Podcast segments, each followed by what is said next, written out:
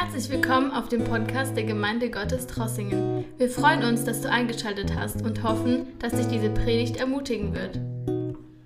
Ja, ich möchte euch auch grüßen an diesem Sonntagmorgen, an diesem Sonntag-Online-Gottesdienst. Und wir sind dankbar, dass wir die Möglichkeit haben, in eure Häuser zu kommen, um die gute Nachricht zu bringen. Das ist unsere Absicht durch diesen Online-Gottesdienst, dass wir die gute Botschaft der Gnade weitergeben und ähm, dass wir diese Möglichkeit haben, uns in dieser Zeit am Gottes Wort zu konzentrieren. Und ähm, im Psalm 85, die Söhne Koras, die sagen in Vers 9 folgendes und das ist eine schöne Sache, eine schöne Entscheidung, die sie treffen und diese Entscheidung wollen wir auch in dieser Zeit immer wieder treffen. Die sagen, ich will hören, was Gott, der Herr, redet. Nach einer Woche, wo wir vielleicht viele Nachrichten gehört haben, nach einer Woche, wo wir vielleicht in dieser Zeit viele Meinungen gehört haben, heute Morgen wieder, als wir jetzt ähm, uns zusammentreffen in die Häuser, als wir die Möglichkeit haben, jetzt das Wort zu hören, so wie die Söhne Korachs, wir wollen auch sagen, ich will, wir wollen hören, was Gott der Herr redet.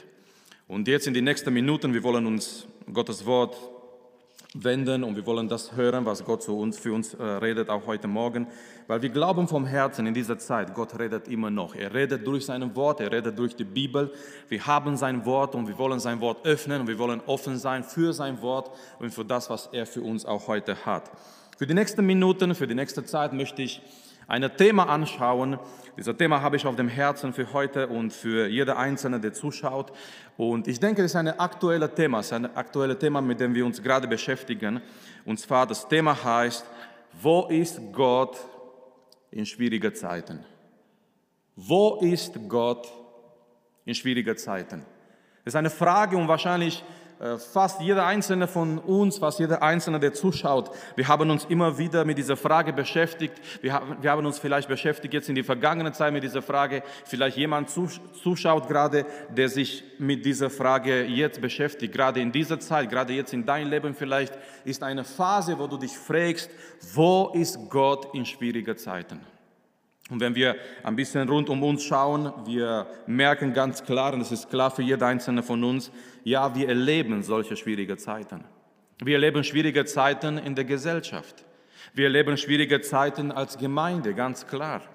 Die meisten, viele fragen sich, wann werden wir wieder normale Gottesdienste feiern? So wie früher mit der ganzen Gemeinde, so wie früher mit Anbetungszeit, mit Lobpreis, wo wir alle zusammen sind. Wir machen eine schwierige Zeit als Gemeinde durch. Vielleicht manche Familien erleben eine schwierige Zeit. Wir haben für Anliegen gebetet und wir wissen, wir haben spezielle Anliegen als Gemeinde und in der Gemeinde. Und vielleicht Personen individuell, die machen eine schwierige Zeit durch. Und in solche Zeiten, meine Lieben, es kommt immer wieder diese Frage. Wir beschäftigen uns manchmal immer wieder mit dieser Frage, wo ist Gott in schwierigen Zeiten?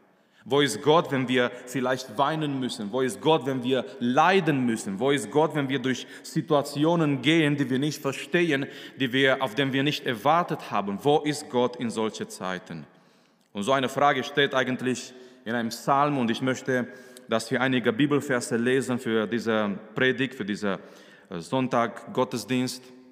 Einige Bibelverse im Psalm 115 und ich möchte euch einladen, da wo ihr seid, zu Hause, die Bibel zu öffnen und wir werden hier einiges lesen im Psalm 115, weil der Psalmist selber, er beschäftigt sich oder er möchte eine Antwort an diese Frage geben.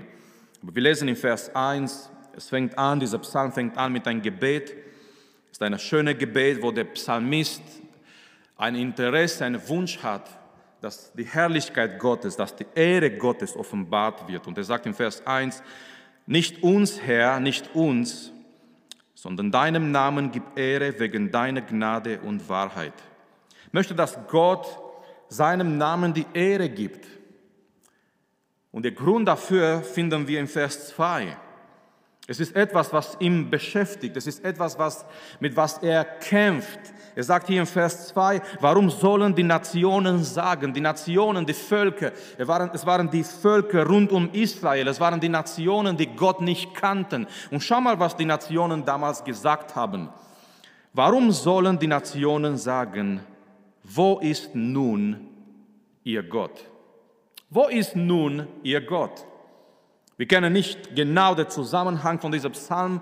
Bei manchen Psalmen ist es so, dass äh, ganz oben am Anfang, es wird uns gesagt, in welchem Zusammenhang dieser Psalm geschrieben wurde. Aber hier Psalm 115, wir kennen nicht genau den Zusammenhang von diesem Psalm. Aber wir können davon ausgehen, dass Israel vielleicht, dass das Volk Israel in einer schwierigen Lage sich befand. Es kann sein, dass das Volk in einer schwierigen militärischen Situation war. Vielleicht waren sie unter Angriff. Vielleicht gingen sie als Nation durch eine Krise. Und die anderen Nationen rund um Israel, die haben sie angeschaut. Die haben Israel angeschaut in dieser schwierigen Lage. Und sie haben ge gesagt und gefragt, provokant, wo ist jetzt euer Gott? Wenn ihr als, als Gottes Volk durch so eine, eine Lage geht, wenn ihr als Gottes Volk durch so eine schwierige Situation geht, nun, wo ist jetzt euer Gott? Meine Lieben, wir werden gleich hier weiterlesen, ähm, aber erstmal diese Frage hier, wo ist Gott in schwierigen Zeiten? Und diese Frage, auch jetzt in dieser Zeit, diese Frage kommt manchmal von Menschen. Es kann sein, dass Menschen die Gott nicht kennen, Menschen, die nicht eine persönliche Beziehung mit dem Herrn haben. Es kann sein, dass solche Menschen unser Leben anschauen. Es kann sein, dass solche Menschen die Gemeinde betrachten. Es kann sein, dass solche Menschen uns mit dieser Frage konfrontieren und sagen, ja, wenn du gläubig bist, wenn du an Gott glaubst, wenn du eine persönliche Beziehung mit dem Herrn hast, wo ist Gott in dein Leben? Warum hat Gott das zugelassen, dass du leidest, dass du Schwierigkeiten hast? Wo ist Gott in dein Leben? Natürlich diese Frage sehr oft, meine Lieben, kommt direkt von Satan. Satan, er greift unsere Gedanken an. Und wenn wir Gottes Wort lesen, wir merken immer wieder in die Bibel, Satan kommt mit Zweifeln. Es ist, es ist eine seiner Lieblingswaffen, wenn er gegen uns kommt. Er bringt Zweifel mit. Schon am Anfang, wenn er gegen Adam und Eva kommt im Garten Eden, seine, seine, seine erste Angriff war durch Zweifeln, als er sagt, hat Gott wirklich gesagt? Er bringt Zweifeln gegen Gottes Wort. Er, er bringt Zweifeln, was Gottes Charakter angeht. Wir erinnern uns an nicht mehr im Garten Eden, sondern in einer Wüste. Satan gegen Gottes Sohn kommt, gegen Jesus. Da kommt er auch mit Zweifeln. Und er sagt, ja, wenn du Gottes Sohn bist, dann gebiete diese Steine, dass sie zum Brot werden. Es war auch hier Zweifeln drin, weil die Botschaft war, ja, bist du wirklich Gottes Sohn? Wenn du hier bist in dieser Wüste und du bist hungrig und du leidest und du bist hier alleine und du hast nichts zum Essen, bist du wirklich Gottes Sohn? Er bringt diese Zweifel und heutzutage ist Satan, besonders in dieser Zusammenhang, den wir gerade erleben, wahrscheinlich mit dieser Pandemie, er greift unsere Gedanken an. Wenn du dich in einer schwierigen Situation befindest, es kann sein, Satan, er greift deine Gedanken an mit Zweifeln. Vielleicht Gedanken wie zum Beispiel, ja, liebt dich Gott wirklich? Wenn Gott dich doch wirklich liebt, warum hat er das zugelassen, dass du durch Schwierigkeiten gehst, durch Krankheit, durch verschiedene Situationen, verschiedene Angriffe. Ist Gott wirklich da in dein Leben? Ist Gott wirklich da? Und ist er da für dich? Wenn er da ist, dann warum hat er das Ganze zugelassen? Und meine Lieben, manchmal kommen diese Fragen auch durch uns. Wir selber vielleicht denken und wir fragen uns manchmal, wenn wir durch schwierige Situationen gehen, wir fragen uns, Herr, Herr, wo bist du? Herr, bist du da? Bist du noch da? Herr, liebst du mich? Wir leiden vielleicht, wir gehen durch Schwierigkeiten und wir fragen uns selber, Herr, warum geschieht das in meinem Leben? Herr, wo bist du in dieser schwierigen Zeiten? Herr, warum lässt du das zu? Und meine Lieben, es ist ganz wichtig, dass wir eine klare Perspektive darüber haben. Wo ist Gott in schwierigen Zeiten? Ich bin ganz froh, dass dieser Psalm nicht hier endet in Vers 2 mit dieser Frage, sondern der Psalmist, er fängt an hier zu beschreiben, wo Gott ist und wie Gott ist in schwierigen Zeiten. Und ich möchte die nächste Bibelverse lesen und dann werden wir einige Wahrheiten anschauen. Wo ist Gott in schwierigen Zeiten? Schau mal, was er sagt in Vers 3. Unser Gott ist im Himmel. Er tut alles, was er will. Ihre Götzen sind Silber und Gold von Menschenhänden gemacht. Einen Mund haben sie und reden nicht. Sie haben Augen und sehen nicht. Sie haben Ohren und hören nicht. Sie haben Nasen und riechen nicht. Sie haben Hände und greifen nicht. Sie haben Füße und gehen nicht. Sie reden nicht durch ihre Kehle. Die sie machen, sind ihnen gleich und alle, die auf sie vertrauen. Israel, vertraue auf den Herrn. Er ist ihre Hilfe und ihr Schild. Haus Aaron, vertraue auf den Herrn. Er ist ihre Hilfe und ihr Schild. Die ihr den Herrn fürchtet, vertraut auf den Herrn. Er ist ihre Hilfe und ihr Schild. Der Herr denkt an uns und segnet uns. Er segnet das Haus Israel. Er segnet das Haus Aaron. Er segnet die den Herrn fürchten, die Kleinen und die Großen. Was für eine wunderbare Botschaft. Ich möchte gerade wiederholen und ein bisschen vielleicht ändern. Ich möchte sagen, ja, der Herr, er denkt an uns. Da, wo du bist zu Hause, du kannst nicht in einen Gottesdienst vielleicht gehen, aber der Herr denkt an dich. Nicht nur das, der Psalmist sagt, er, er segnet uns auch. Er segnet das Haus Israel. Lass mich sagen heute, er segnet die Gemeinde, die Gemeinde auf die ganze Erde, auf die ganze Welt. Er segnet heute seine Gemeinde. Vers 13, er segnet die den Herrn fürchten, die Kleinen und die Großen. Er segnet die Kleinen. Wir haben für die Kinder davor gebetet. Er segnet auch die Großen. Er segnet alle, die ihm fürchten. Preis dem Herrn. Wo ist Gott in schwierigen Zeiten? Der Psalmist gibt uns hier einige Antworten. Und Nummer eins, ich möchte betonen und ich möchte ähm, mit euch betrachten, dieser erste Gedanke, Gott ist erhaben. In schwierigen Zeiten wenn wir uns vielleicht fragen, wenn wir vielleicht diese Gedanke haben, wenn wir vielleicht angegriffen sind mit so einem Gedanke oder sogar mit so einer Frage, entweder durch Menschen, entweder von Satan, entweder durch unsere eigenen Gedanken manchmal, wenn wir uns fragen, wo ist Gott in schwieriger Zeiten, der Psalmist sagt uns Nummer eins, Gott ist erhaben. Schau mal, was er sagt im Vers 3 ganz am Anfang, unser Gott ist im Himmel. Nun, wenn er sagt, unser Gott ist im Himmel, meine Lieben, das bedeutet nicht, dass Gott weit weg von uns ist. Er möchte damit nicht sagen, Gott ist weit weg von uns auf einer Distanz und ja, er, er hört uns nicht und er kennt uns nicht. Er ist irgendwo in seinem Himmel. Nein, die Bedeutung hier ist ganz klar. Wenn er sagt, unser Gott ist im Himmel, er meint damit, unser Gott ist über alles. Unser Gott ist in einer Stellung der Autorität. Unser Gott ist in dem Himmel, aber in dem Himmel auf seinem Thron. So wie Jesaja gesehen hat in Kapitel 6, er sah den Himmel geöffnet. Er sah Gott auf seinem Thron im Himmel. Jesus hat uns so schon gelernt zum Beten und er hat gesagt, wenn wir beten, wir sollen folgendes beten unser Vater, der du im Himmel bist. Unser Vater im Himmel.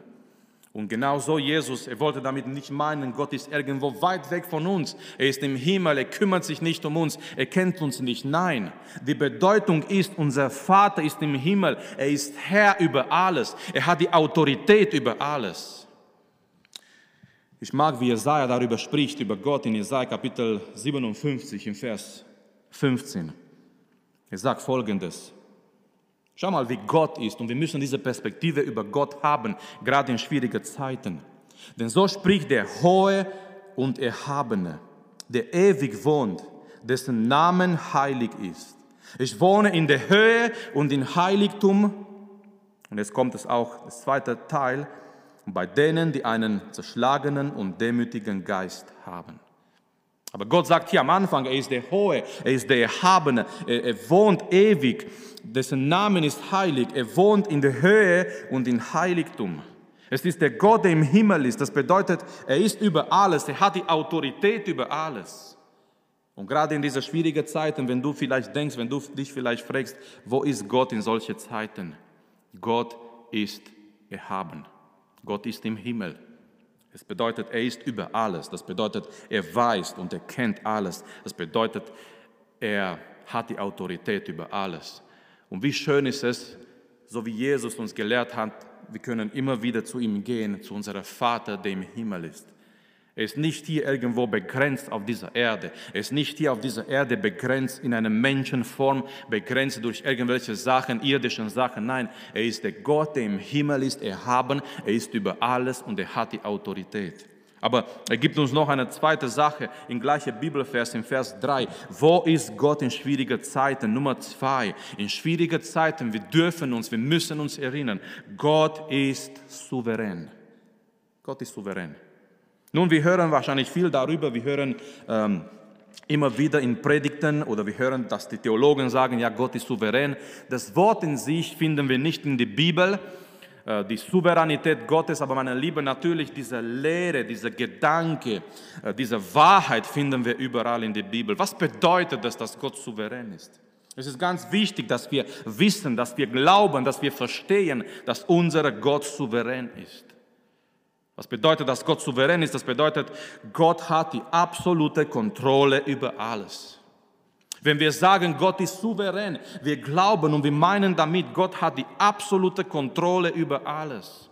Nun, das bedeutet ganz konkret, Gott ist nicht überrascht von irgendetwas. Als diese Pandemie kam, als dieser Virus kam, die Menschen wurden dadurch überrascht. Es geschehen immer wieder Sachen in der Welt, die uns überraschen, von denen wir nicht, auf denen wir nicht erwartet haben, mit denen wir nicht gerechnet haben. Gott ist souverän, das bedeutet, nichts überrascht ihn. Er kennt schon, was kommt, er weiß schon, was passieren wird. Gott braucht nicht unsere Erlaubnis für etwas, um zu tun, um zu wirken. Gott, Gott ist souverän, das bedeutet auch, Gott ist nicht abhängig von uns oder von irgendetwas damit er wirkt, damit er etwas tut. Gott in seiner Allmacht ist nicht abhängig von uns oder von irgendetwas. Und wahrscheinlich eine der schönsten Beschreibungen seiner Souveränität finden wir hier in Vers 3. Unser Gott ist im Himmel, das haben wir schon betrachtet. Zweiter Teil, er zeigt uns diese Souveränität Gottes. Er tut alles, was er will. Er tut alles, was er will.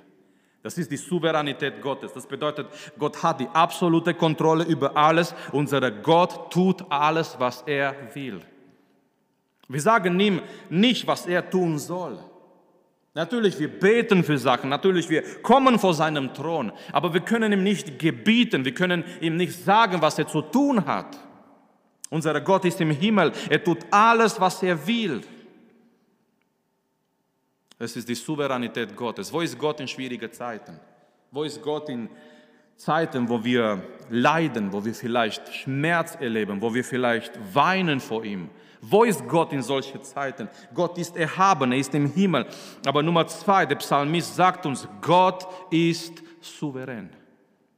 Er tut alles, was er will. Nun ganz, ganz vorsichtig, ganz ganz wichtig, wir verstehen nicht immer alles, was er tut. Er tut Dinge, die wir nicht verstehen, die werden wir eines Tages verstehen. Er tut Sachen, indem er uns nicht fragt, ob wir einverstanden sind. Er tut Dinge, die wir, die wir vielleicht im Moment nicht verstehen, aber die Souveränität Gottes bedeutet, er tut alles, was er will. Keine andere Person im Universum kann so etwas behaupten. Meine Lieben, kein Mensch kann alles tun, was er will kein Präsident, kein mächtiger Mensch auf diesem Planet, egal wie mächtig er wäre, und ich möchte keinen Namen nennen, aber kein Mensch auf diesem Planet, keine Person im Universum kann das behaupten, dass er alles tut, was er will. Jeder Mensch ist begrenzt, jeder Mensch hat seine eigenen Begrenzungen, egal wie stark, egal wie mächtig, egal wie klug, egal wie intelligent, egal wie viel Einfluss er hat. Jeder Mensch auf dieser Erde, auf dieser Planet ist irgendwo begrenzt. Er kommt nur bis zu einem Punkt. Es gibt nur eine Person in diesem ganzen Universum, der so etwas behaupten kann. Und diese Person ist Gott.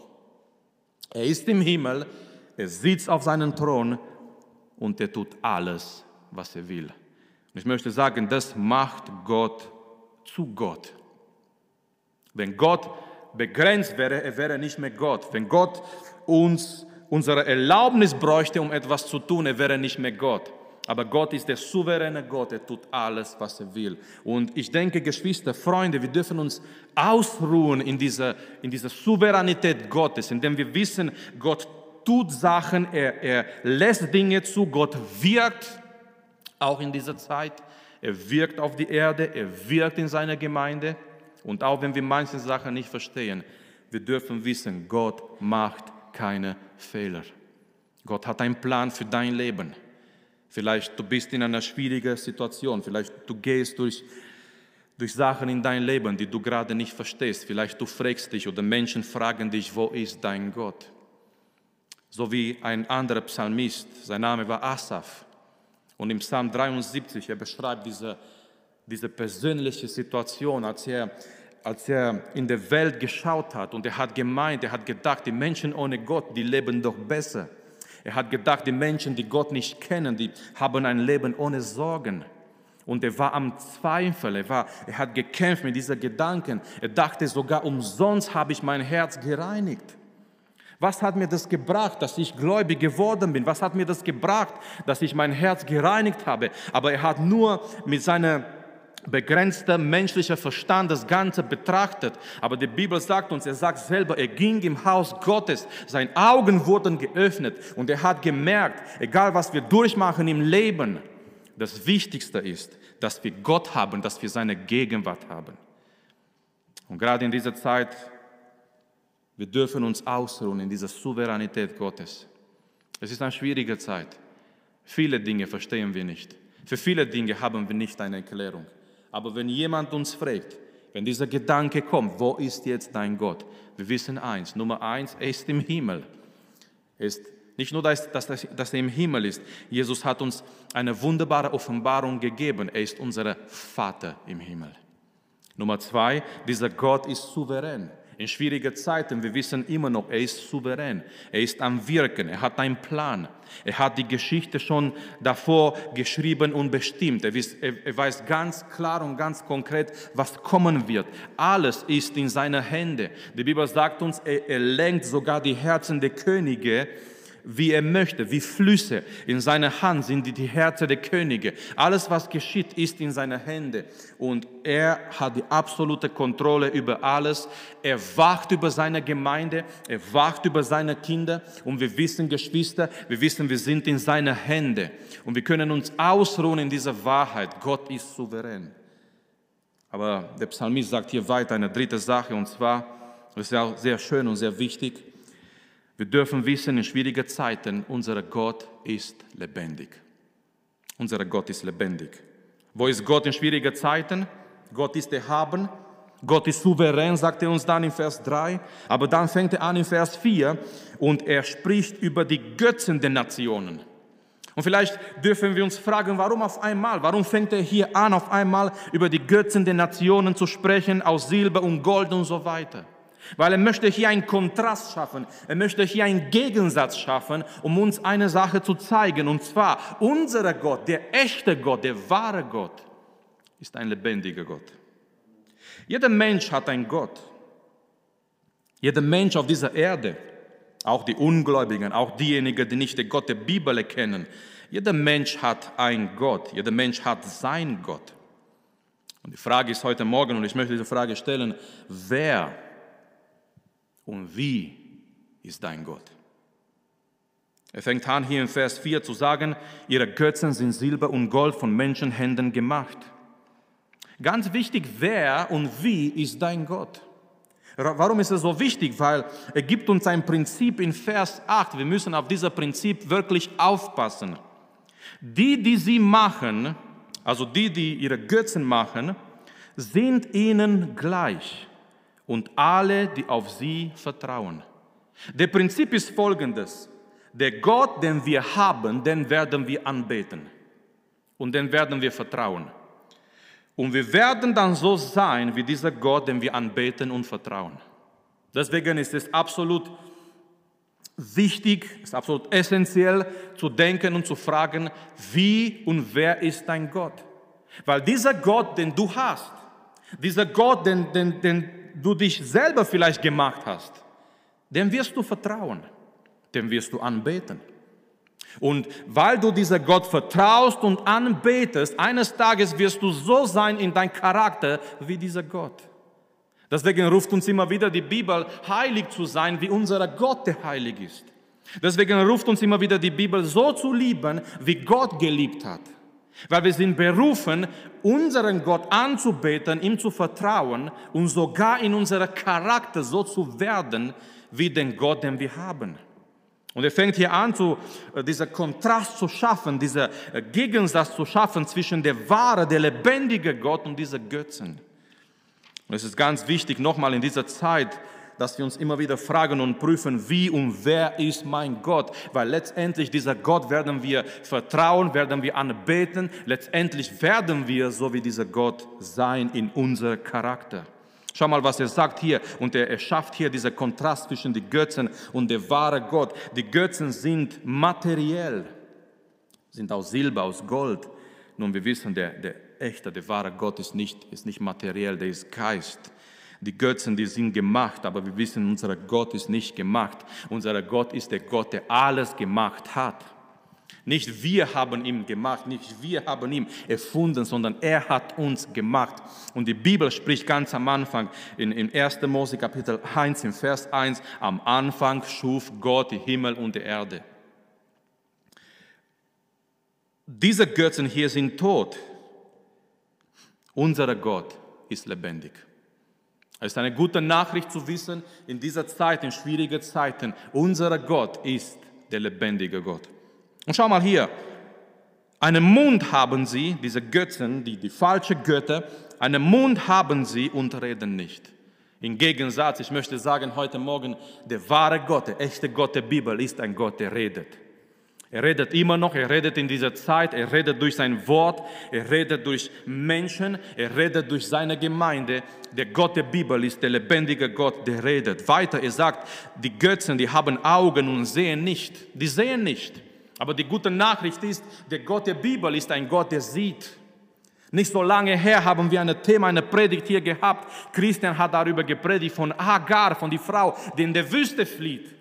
Und Abraham wusste nicht, wo sie ist. Und Sarah wusste nicht, wo sie ist. Und diese Frau, äh, sie war da äh, mit, mit der Kind in der Wüste und sie war am Ende. Sie wusste nicht, wie es, wie es weitergeht. Aber der Engel des, des Herrn begegnet dieser Frau und sie gibt den Herrn einen Namen und sie sagt, du bist der Herr, der mich sieht. Halleluja. Der lebendige Gott ist der Gott, der uns sieht.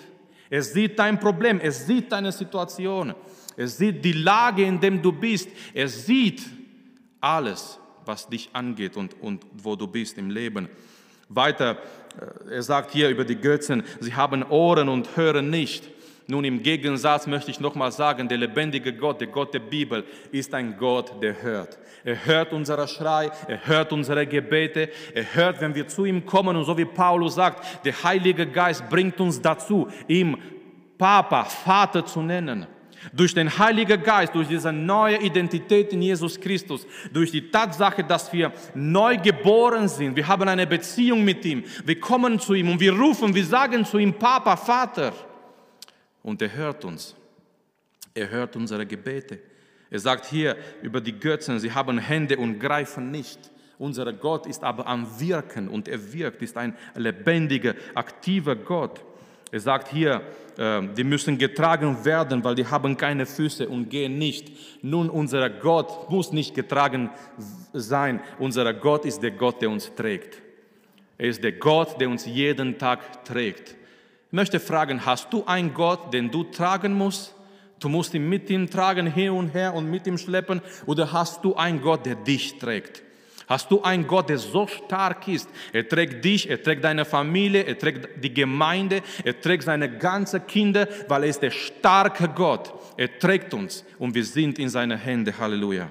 So, meine Lieben, wir lernen in diesem Psalm, wo ist Gott in, in schwierigen Zeiten? Unser Gott ist der lebendige Gott. Und wir dürfen wissen, er redet immer noch, er sieht uns, er hört unsere Gebete, er trägt uns, er streckt seine Hände immer noch aus und wirkt in unser Leben. Und ich möchte schließen mit dieser, dieser kurzen Gedanke, was zum Schluss kommt in diesem Psalm. Und zwar, unser Gott oder dieser Gott ist vertrauenswürdig. Die Menschen suchen jetzt andere Menschen, denen sie vertrauen können. Gerade in dieser Zeit, viele Politiker, die reden unterschiedliche Dinge. Es kommen viele Theorien, viele Verschwörungstheorien. Man kann wirklich seine Zeit verlieren, irgendwelche Dinge anzuschauen, die dich einfach durcheinander bringen. Aber vielleicht du denkst, oder vielleicht du sagst, ja, ich, ich suche jemanden, den ich vertrauen kann in dieser Zeit. Nun, wenn es so ist, dann bist du richtig hier. Weil ich möchte sagen, dieser Gott, der Gott der Bibel, der echte, der wahre Gott, ist vertrauenswürdig. Und der Psalmist sagt hier im Vers 9, er, äh, nachdem er vorgestellt hat, wie Gott ist und wo er ist im Himmel und erhaben und souverän und lebendig, im Gegensatz mit den Götzen, er sagt hier im Vers 9, Israel vertraue auf dem Herrn. Wenn wir verstanden haben, dieser Gott ist erhaben im Himmel und er ist souverän und er ist lebendig, weil es als nächstes kommt, ist so schön. Israel, vertraue auf den Herrn. Und ich möchte dir zurufen, da wo du bist, wenn du diesen Gottesdienst anschaust, vertraue auf den Herrn.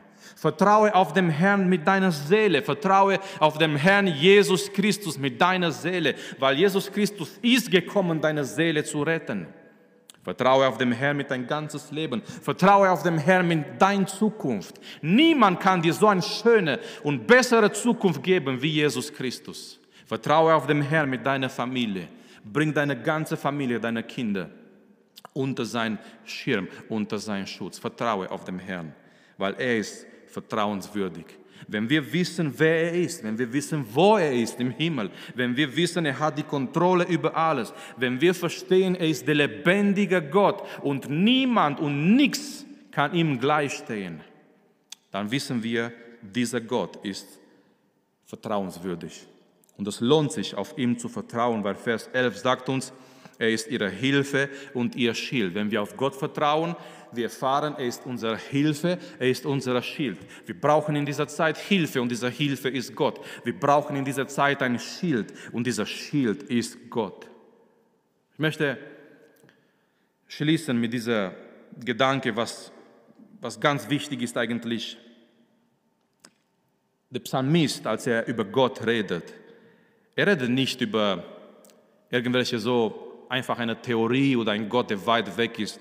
Schau mal, in Vers 3, er sagt so schön, unser Gott, unser Gott.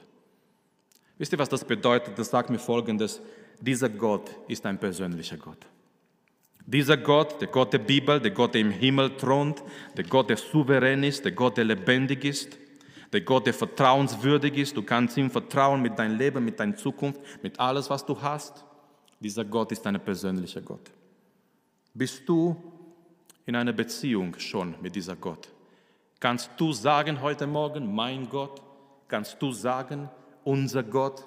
Kannst du sagen, unser Vater im Himmel? Kannst du sagen, so wie David im Psalm 23, der Herr ist mein Hirte? Der Psalmist sagt hier nicht einfach Gott, sondern er sagt unser Gott. Weil die waren damals in einer persönlichen Beziehung mit dieser Gott. Bist du schon in einer persönlichen Beziehung mit diesem Gott? Er kam eines Tages, dieser Gott, er kam vom Himmel auf die Erde.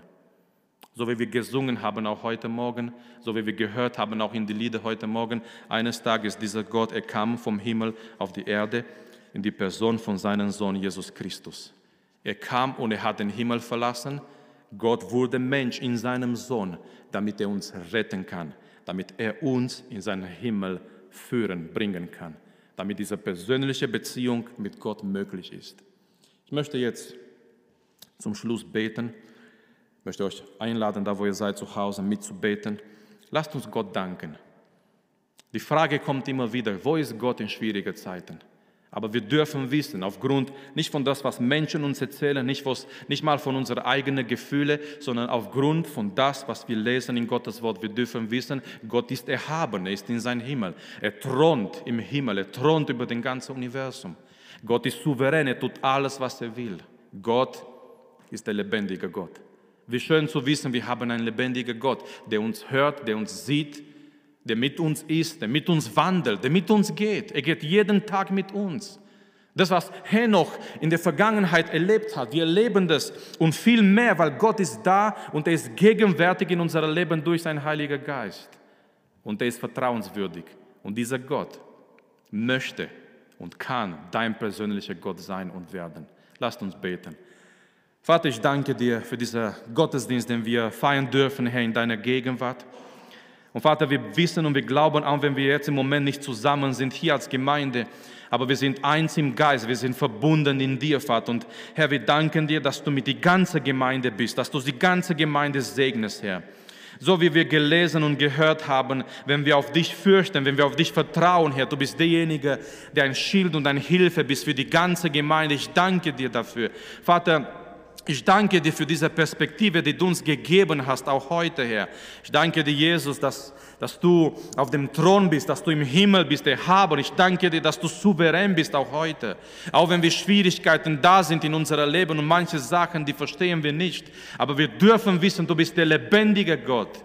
Und in dieser Zeit wollen wir auf dich vertrauen, Herr auch mit den Anliegen, die wir haben als Gemeinde, auch in die kommende Woche, Vater. Egal was für Nachrichten kommen, egal was für Sachen kommen, wir wissen, Du bist nicht überrascht davon. Du hast alles unter deiner Kontrolle. Unser Leben ist unter deiner Kontrolle. Die Gemeinde ist in deiner Hände und ich danke dir dafür. Ich preise dich. Wir preisen deinen Namen, Herr. An diesem Morgen, da wo wir sind, in die Häuser. Wir beten dich an mit die ganze Gemeinde und wir danken dir. Du bist da. Wir danken dir, du bist ein persönlicher Gott. Wir dürfen mit dir eine persönliche Beziehung haben. Wir dürfen dich Vater nennen und wir sind deine Kinder durch unseren Herrn Jesus Christus. Lass in die kommende Woche dein Segen über die ganze Gemeinde, über jede Familie, über die Kinder, über die Kleinen und die Großen, so wie wir gelesen haben im Psalm 115. Sei du mit uns, Herr. Lass, dass die Gemeinde gestärkt wird in dieser Zeit. Lass, dass, dass wir diese Krise ausnützen, um dich noch mehr zu suchen, Herr. Und noch mehr in deiner Nähe zu sein und zu kommen. Wir danken dir, wir beten dich an. In Jesu Namen. Amen. Ja, ich wünsche allen Gottes Segen. Ich möchte erinnern, Mittwochabend um 19.30 Uhr, wir werden wieder online Gottesdienst haben mit ähm, Bibelbetrachtung, Gottes Wort zu betrachten. Wir wünschen allen Gottes Segen an die ganze Gemeinde, an alle Freunde, an alle Zuschauer. Und lasst uns weiterhin diese biblische Perspektive haben. Lasst uns auf Gott vertrauen in jeder Situation des Lebens. Wir werden jetzt zum Schluss noch ein Lied zusammen hören, singen. Es ist die Gelegenheit, da mitzusingen, da wo wir sind. Und ähm, ja, ich äh, wünsche euch auch weiterhin eine gesegnete Woche. Amen. Danke, dass du unsere Predigt angehört hast. Wenn dich die Botschaft angesprochen hat, dann teile sie gerne mit deinen Freunden und Bekannten dass auch sie diese Predigt hören können. Wir wünschen dir Gottes Segen.